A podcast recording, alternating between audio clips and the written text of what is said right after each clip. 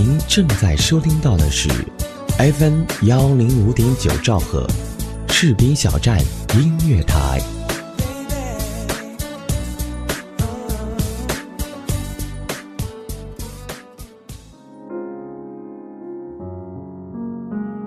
这个不算是我写给你的心情。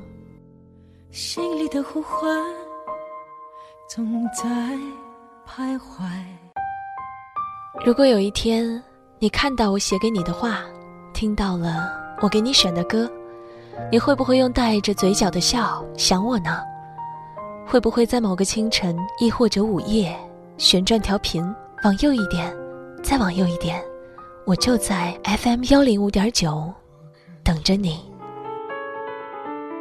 我们彼此默契的在空中相会，告诉我，你也是在最好的时光遇见了我。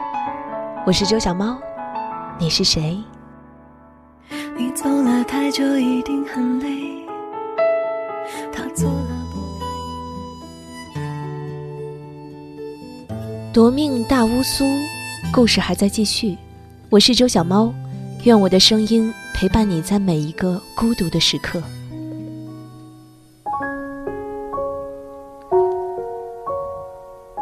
父亲汇来的鞋钱，马使存着，不敢花，也不忍心花。自己的鞋已经足够多了。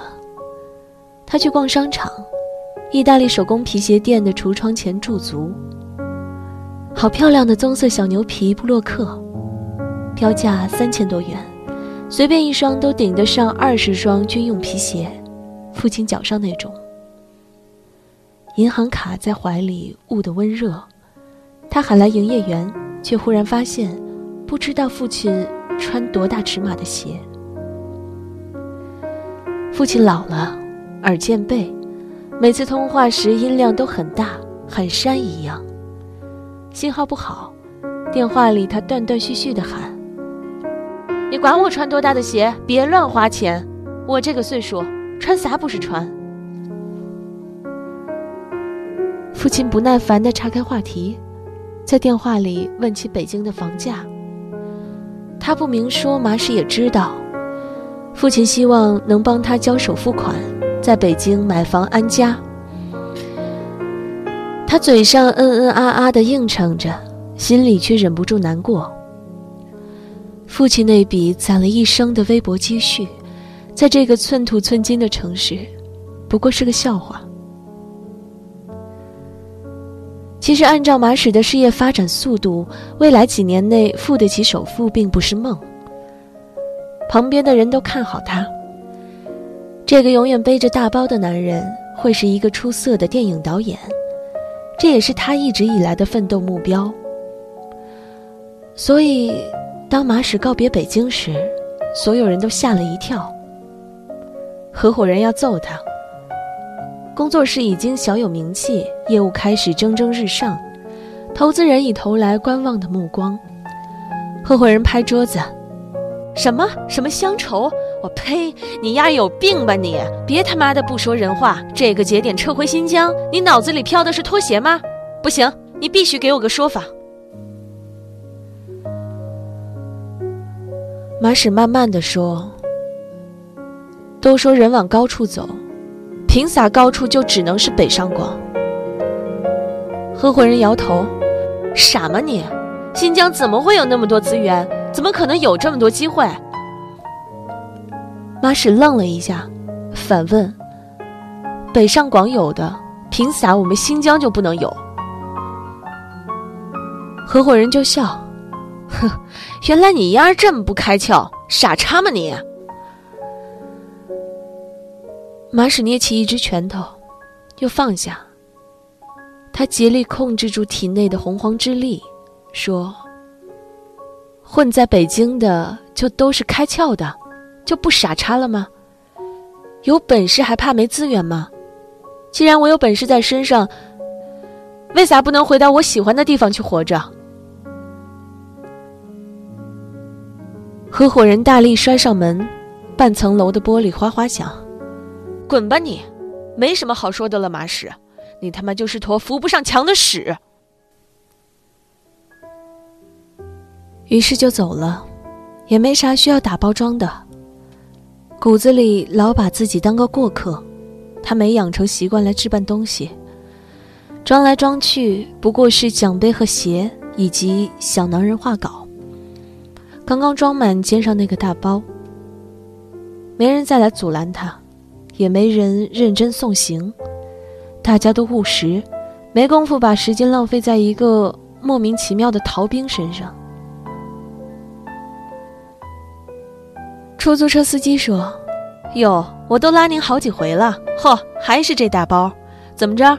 这回去机场？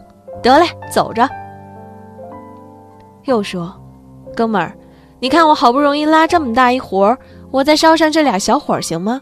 反正你们都是去机场，拼一拼车还能都省点钱。得嘞，走着。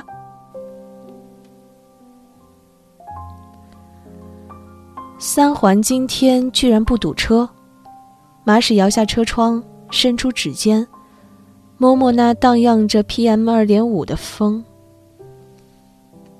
后座上两个拼车的小伙子抱着琴盒，一脸疲惫，也默默地发着呆。少请，瘦点那个对胖点那个悄声说：“哎，我觉得咱们这首歌应该把歌词调整成这个样。”他轻声哼唱：“你有多久没有看到满天的繁星？”城市夜里，虚伪的光明着住你的眼睛。许多人来来去去，相聚又别离，也有人喝醉哭泣，在一个人的北京。也许我成功失意，慢慢的老去。能不能让我留下片刻的回忆？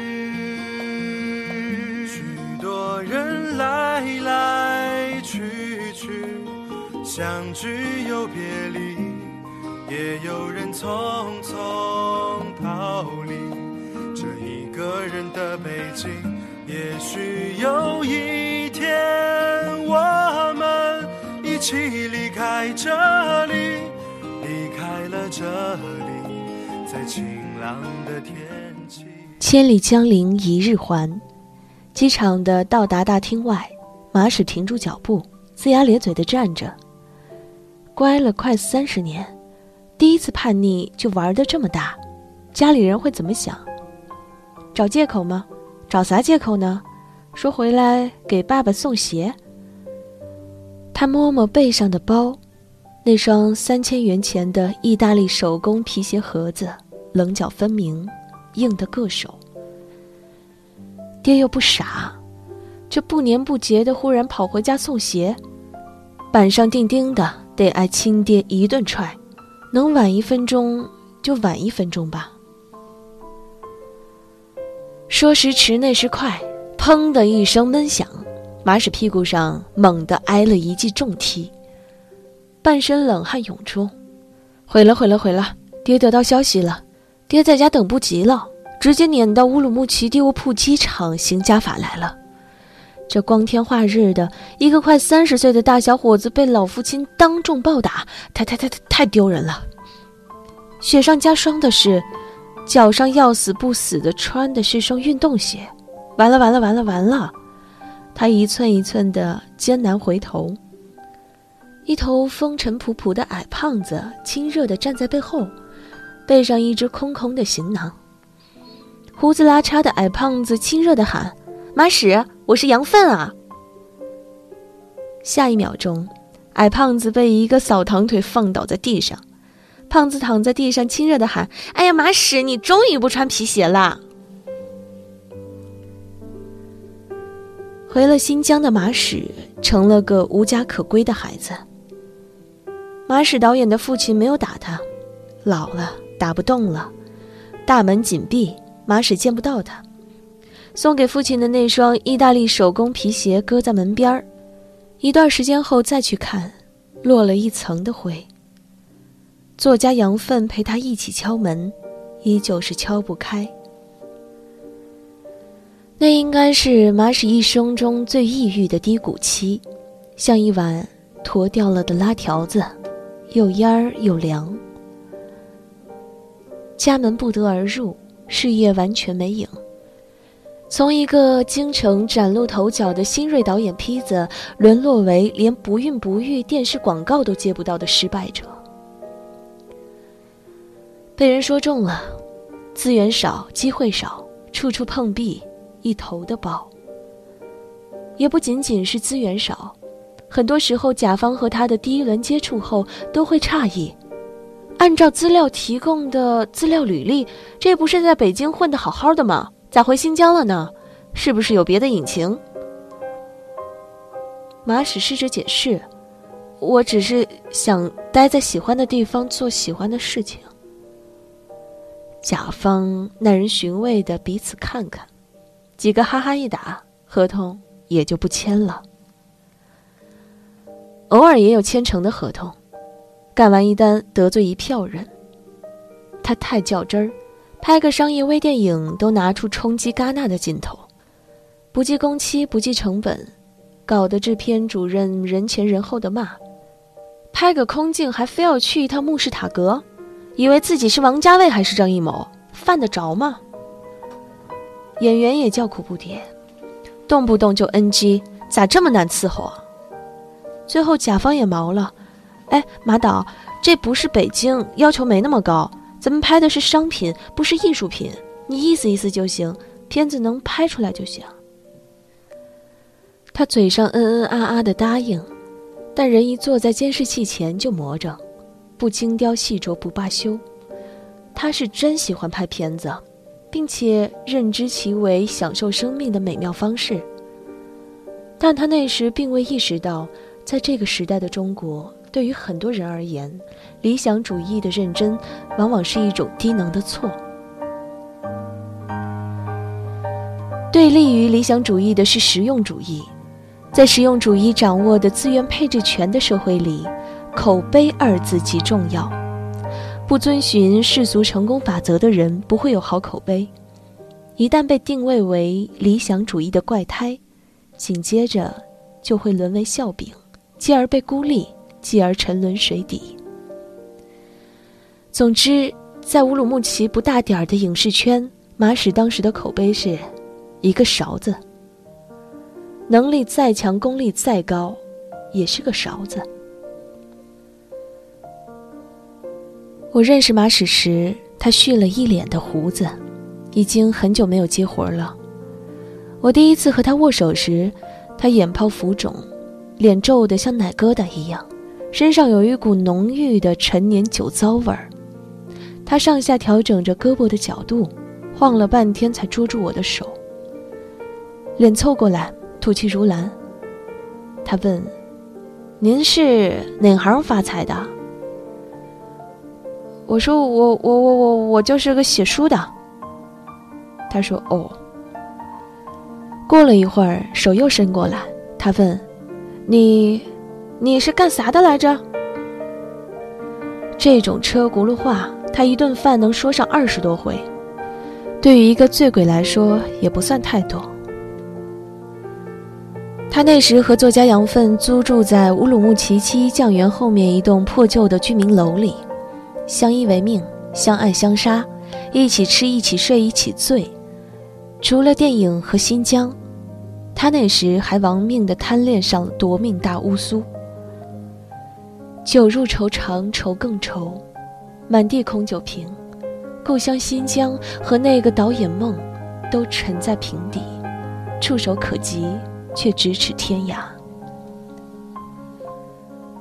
是走是留，想和爸爸通个电话，却永远是忙音。他的话越来越少，越来越懒得和人交流，摇摇晃晃地站在抑郁症的边缘。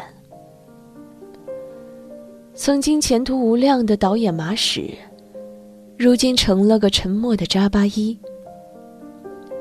所有人都说马史废了，除了作家杨奋。作家杨奋拯救马史的方式很低级，他拖着马史参加各种各样的聚会，各种组局，各种见人，各种聊天闲扯。上一场还在二道桥，下一场又跑到了红光山，连吃碗黑抓饭也要去趟米泉。杨奋每天把时间都排得满满的，打死也不让马史一个人窝在家里发呆喝闷酒。马史那时对作家杨奋很凶，嫌他烦乱花钱，见的也尽是些八竿子打不着的人，有个卵用。他经常木着脸坐在饭桌后的一角，自斟自酌，不时白眼瞪杨奋，一个字不说。八瓶红乌苏才能让他喝多，他喝多了才话多，脸色也好似活泛了一些，然后不停地找人握手，说车轱辘话，反复问人是干嘛的。马屎话一多，作家杨奋就高兴，不管多烦人都不去拦着，不仅不拦，还助纣为虐。作家杨奋经常在马屎最话唠的节点站起身，端起杯子，骚情地喊。大家一起走一个，然后面向马屎的方向，一脸诚恳。我说两句，多了不说。我想和我的兄弟说，啊，再歹歹的坚持一次理想，肚子不胀的理想，用海麦斯的力量去拼搏，把爱拉巴拉的悲伤忘却，骚情或者不求行都已经不重要。儿子娃娃的人生总会面对各种卖钩子的讥笑，但还要日能的再前进。逼蹭的奔跑，骚情的恋爱，才会有一天回忆起来。哦吼，生活可以这样嘎嘎的美好呢！不做注释，不翻译了。是新疆人都能听得懂，不是新疆人的自己体会自己猜。反正大体不离励志鸡汤的范畴，他是在深情款款的激励某人振作。不论是一次又一次的托某人参加饭局，还是忙忙叨叨的把某人的时间填满，不论有多惹人烦、多讨人厌，杨芬是个及格的朋友。他有他笨拙的良苦用心。可某人已经醉了，脑袋搁在桌子上，半脸的菜汁儿，不知从何时起还打起了小呼噜。我替作家杨奋尴尬，对牛弹冬不拉，他也尴尬，但他胖，脸上肉厚，皮也厚。他一边挤出一个微笑，一边对众人说：“要有足够的理解力和心胸，才能明白一个理想主义者。”他一边点头一边说，然后大家都点头，然后都假装不尴尬了。接着喝，接着喝，该睡的睡，该喝的喝。羊粪很快也喝大了，他一喝大，就和我说他爸爸，拍我大腿和我推心置腹，非要带我一起去给他爸爸上坟扫墓。理由是他爸爸也写文章，但一辈子也没写成个作家，到死也没见任何一个活的作家。他醉眼朦胧地问：“敢去吗？去让我爸爸看看。我除了马史这个当导演的朋友。”现在也有作家朋友了，有啥不敢的？我说，去嘛去嘛，上坟烧纸的时候，按我的样子再扎个纸人，胸口用马克笔写上“作家”两个字，烧给你爸爸。他嘿嘿笑，烧你干啥？回头要扎纸人也按着我的样子扎，“作家”两个字用钢笔写，我爸爸喜欢用钢笔。那支金笔就插在作家杨奋上衣口袋里，我拔出来想看看，却被人一把夺走。笔在马史手中，他啥时候醒的？马史脸上还滴着菜汤，他捏着笔，点着杨奋的鼻子，笑着问：“我燃死你信不信？你这个卖钩子的，你也不想想，你爸爸如果活着，还愿不愿意再见你？”手一扬。一声轻响，那只曾经被杨奋父亲珍视一生的金笔，咕噜噜的在桌子上滚，滚过击鼓扬鼓、杯盘狼藉，一直滚回杨奋面前。杯中的乌苏一饮而尽，马史抹一把脸，闭着眼睛缓缓开口。当年出殡时，杨奋站在坟坑前，整个人都烧掉了吗？铲土埋棺材的时候，他才醒过来。失能的他，还去抢铁锹，还打人，往坑里扑。四五个大人费了牛力气，才勉强抱住个十几岁的娃娃。焚烧中的书稿，被他扑腾的火星四溅，狼烟直冒。他一边挣扎一边喊：“爸爸，我有话和你说啊！”他把头使劲往坟坑里伸，咬牙切齿的喊：“你等等啊！书我替你写啊，作家我替你去当。”火苗撩了头发，烧糊了他的眉毛，旁人哭成一片。杨奋那天反倒一滴眼泪都没掉。马屎醉了，他指着杨奋，粗着舌头喊：“和现在比，你那时候反倒更像个儿娃子。”他指着杨奋，手半天不放下，突然，哇的哭出声来。他涕泪横流的喊：“杨奋，我一直以为你会比我有出息。”稀里哗啦一阵乱响，马屎碰翻椅子，碰翻瓶子，跋山涉水趟到羊粪面前，手依然举得笔直，一直指到羊粪鼻尖。两个年少时的伙伴互相揽住脖子，额头顶在了一起。马屎肩膀耸动，大声哽咽，大声抽泣。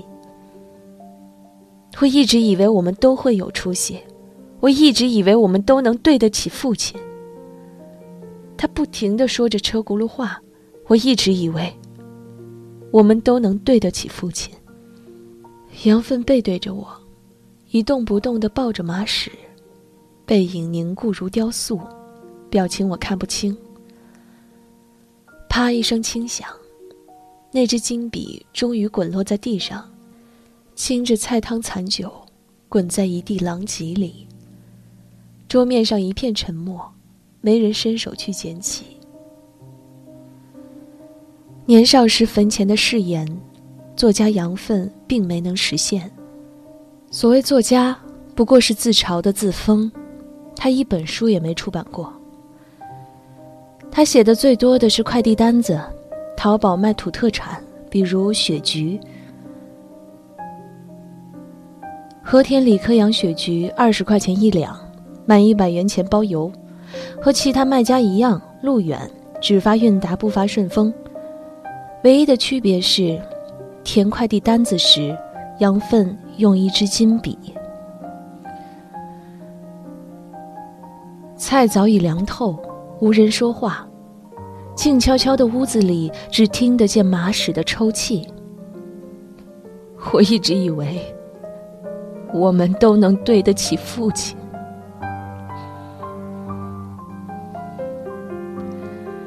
走吧，走吧，两个傻孩子，已经对不起父亲了，不要再对不起自己了。走吧，走吧，天大地大。何苦还要留在新疆这疙瘩？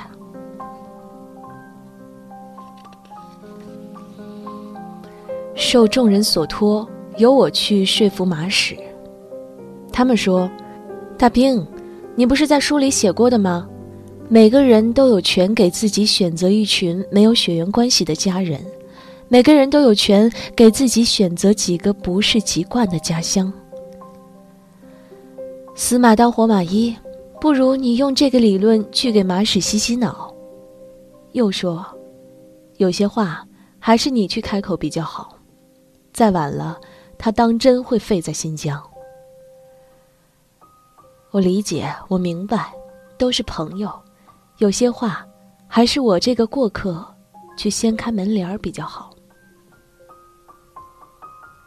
出人意料，半杯三炮台的时间，马屎就点头了。不是我的说服力有多强，只不过是他认输了而已。清醒的很，酒一口没喝。我愣了一会儿，有心宽慰他几句，话刚出口，他冲我摆摆手，低头笑了笑，埋头把面前的锡箔大饼一口口干掉。他含着一口饼，含含糊糊地说：“以前太幼稚了，老希望能在喜欢的地方做着喜欢的事情。”呵呵，勺子。我们坐在沙伊巴克区的饭店里，一顿饭的时间，看着一个理想主义者死掉。那是家锡伯族饭店，名字叫大西迁。马使订了机票，请我陪他一起去取行李，那个走到哪儿背到哪儿的大包。我拦了一辆出租车，他冲人家摆摆手说不要。马使说：“咱们走走吧。”从西大桥走到中山路，走过小西门时，马使停下来，指着一片灰蒙蒙的商贸楼说：“我小时候的皮鞋都是我父亲从这儿买的。”又指指脚上那双皮鞋，说：“这双是当年寄到北京的，应该也是从这个地方买的。”他呵呵笑，这么多年，浪费了这么多钱。最后一条街沉默着走完，马史突然带着哭腔开口问：“那羊粪咋办？”我咋知道羊粪咋办？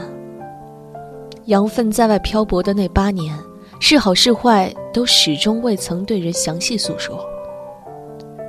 对父亲的那个承诺，我无从判断他是否坚持努力过，也无从知晓他重返新疆的真正原因是什么。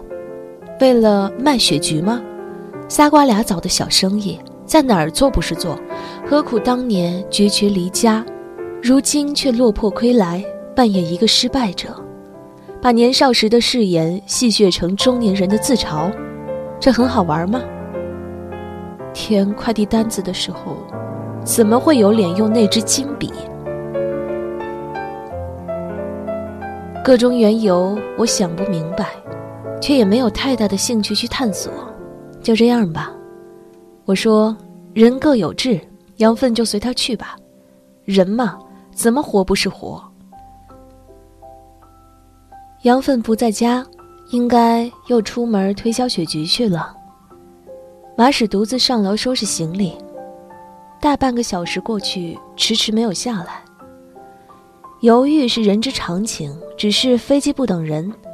我捻灭烟头，迈腿上楼寻他。刚爬了一层楼不到，迎面被一辆火车撞翻，叮铃咣啷滚下台阶。一百六十多斤的大个子马屎结结实实地坐在我身上，压得我死去活来，骨头嘎巴嘎巴响，身边雪白的稿纸洋洋洒洒飞满天。马屎打了鸡血吗？他眼睛瞪得跟牛一样圆。手里抓着一把稿纸，疯狂挥舞，张着血盆大口吼道：“卖钩子的羊粪原来是这种人！”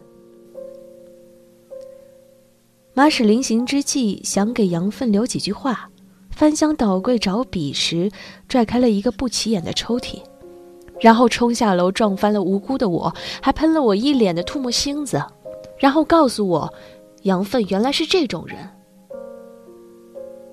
杨粪是哪种人啊？特务、通缉犯、男扮女装、变性易容，都不是，比这些都要来得更加惊悚。卖雪菊的杨粪，原来是个写书的人。抽屉里是厚厚几摞稿纸，密密麻麻，足有几十万字，杨粪的笔记，一张张细细品味。再见扎巴依，回族姑娘，海上新疆，几十万字写的都是身旁的故事，故事都发生在新疆。误会他了，原来那支金笔所写下的不仅仅是快递单，原来他那自称的作家，并非自嘲。若干年前，他趴在坟前喊：“爸爸。”我有话和你说啊！他把头使劲的往坟坑里伸，咬牙切齿的喊：“你等等啊！书我替你写啊！作家我替你去当。他并未食言。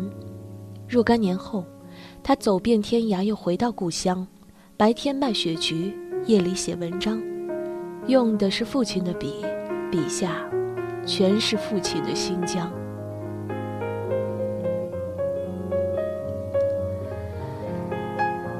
你是不是以为这个故事讲完了？呵，那不是我一贯的风格。从发现羊粪的书稿到书稿正式出版，整整一年半，憋得我好辛苦啊！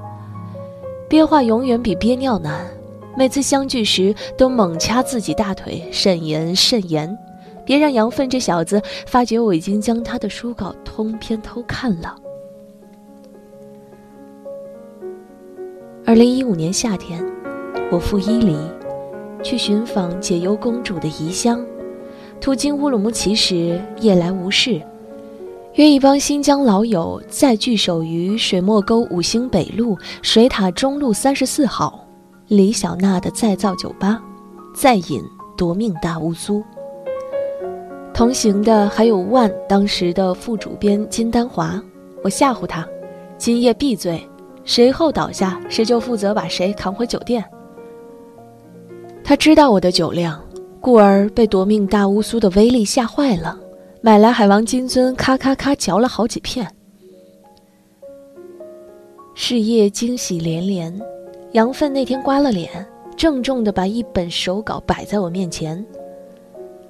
兵哥，他说，我签了家作家出版社，新书马上出版。所以，所以，呃，我想，我想，挺能逼逼一个人。这一次，居然结结巴巴红了脸。马屎哈哈哈笑着接话：“我来说吧。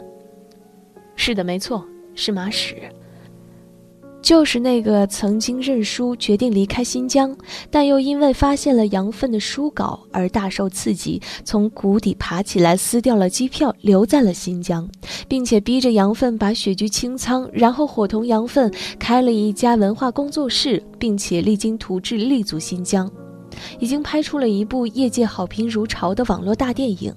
同时，即将签约湖南卫视制作黄金档节目剧的那个实现了在喜欢的地方做喜欢的事情的导演马史。马史说：“兵哥，这是杨芬的第一本书，你是他当年认识的第一个作家，所以，他希望你能给他写序。”哦，原来是写序。我一页一页的草草翻看书稿，然后黑着脸站起来。冷冷地哼了一声，推开椅子走进洗手间。五分钟之后，哗啦啦啦马桶响，素来以高冷著称的野生作家大兵慢慢地从洗手间走出来。只见他气贯泉涌，下盘稳健，一步一个脚印，走回那群忐忑不安的人中间。他亮出一个亮着屏幕的手机，啪的一声。拍到面如土色的杨粪面前，除了马屎，众人皆一脸懵逼，因为但闻此人朗声说道：“兄弟，序写好了，一千字。”一直到今天，乌鲁木齐的老友圈里还在流传：“大兵不是人，五分钟手机打字一千个。”一直到今天，杨奋也不知道那篇一千字的序。当时已经在那部手机里存了快整整一年，不错，马屎嘴挺严。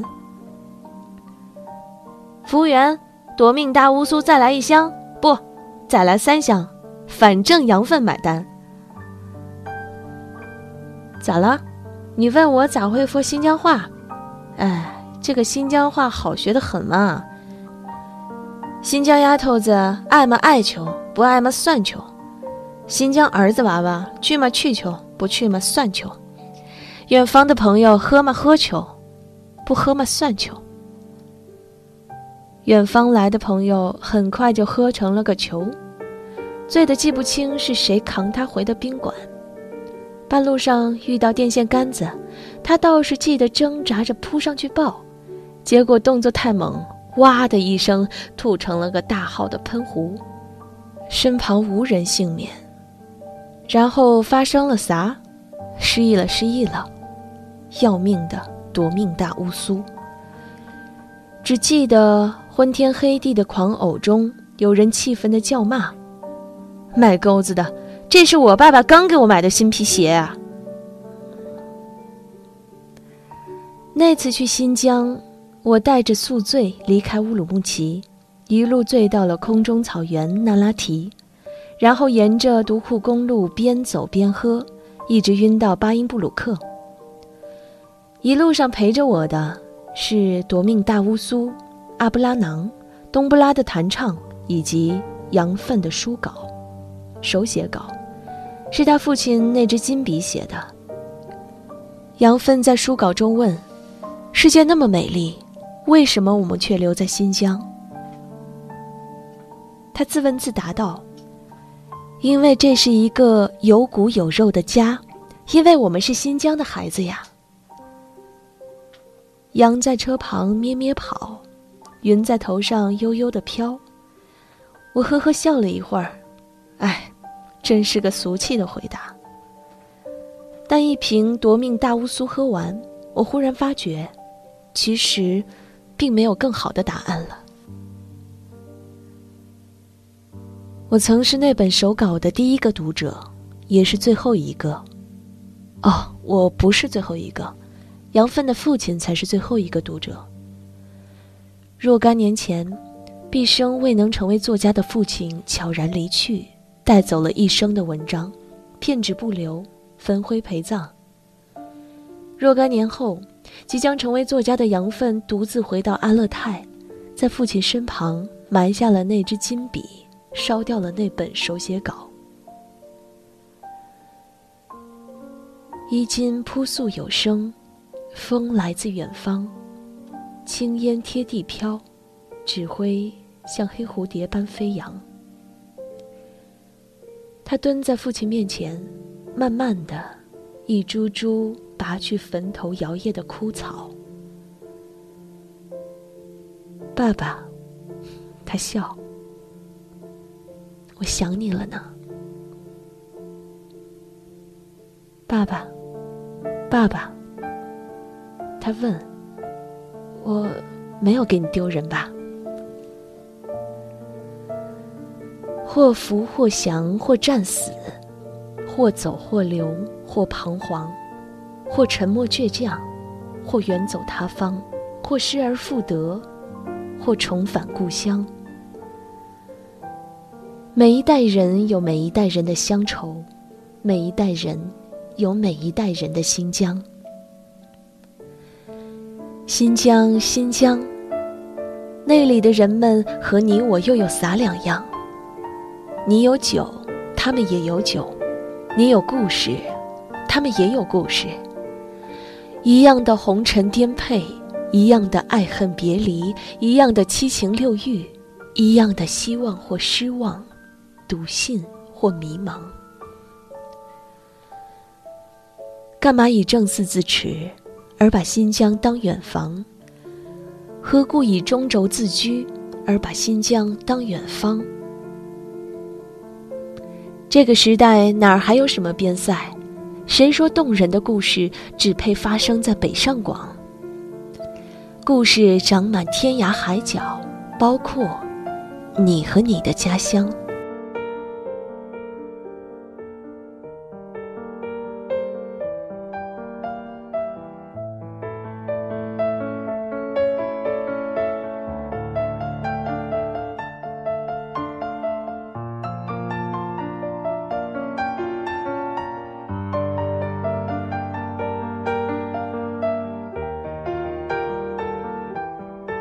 命大乌苏，一个长长的故事终于讲完了。这个故事一定勾起过很多人的乡愁，也让我热泪盈眶。那在作品中呢，许多的普通话不标准的发音都是新疆方言，这代表着一个远在外地的新疆姑娘对新疆满满的思念和牵挂。我是周小猫。如果想要收听《夺命大乌苏》的第一集和第二集，欢迎关注到我个人的喜马拉雅电台，搜索“周慢慢葱”，慢葱就是慢慢变成郁郁葱葱的慢葱。更多节目，更多更新，我们期待下一期再会。我是一只鸟儿，飞在多变的天空，流浪，迷失了。想。我没有同伴，我依然飞翔，慢慢的忘记了语言。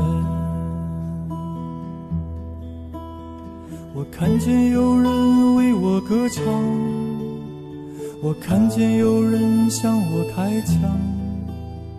我看见有人流离失所，像我一样。我听见有人欢声笑语，我听见有人独自叹息，我听见失明的孩子在把我想象。又一次想起了你。曾经为我水喝的姑娘，你轻轻一笑，让我忘了翅膀的伤。可是我不能留在你身旁，你也不能随我去流浪，只能悄无声息把这份爱深藏。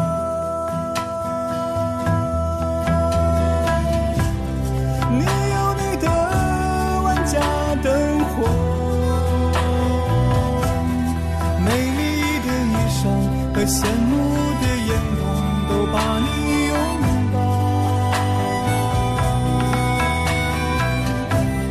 我有我的漫漫天涯，只是想。你的时候，偶尔会回头，回头望。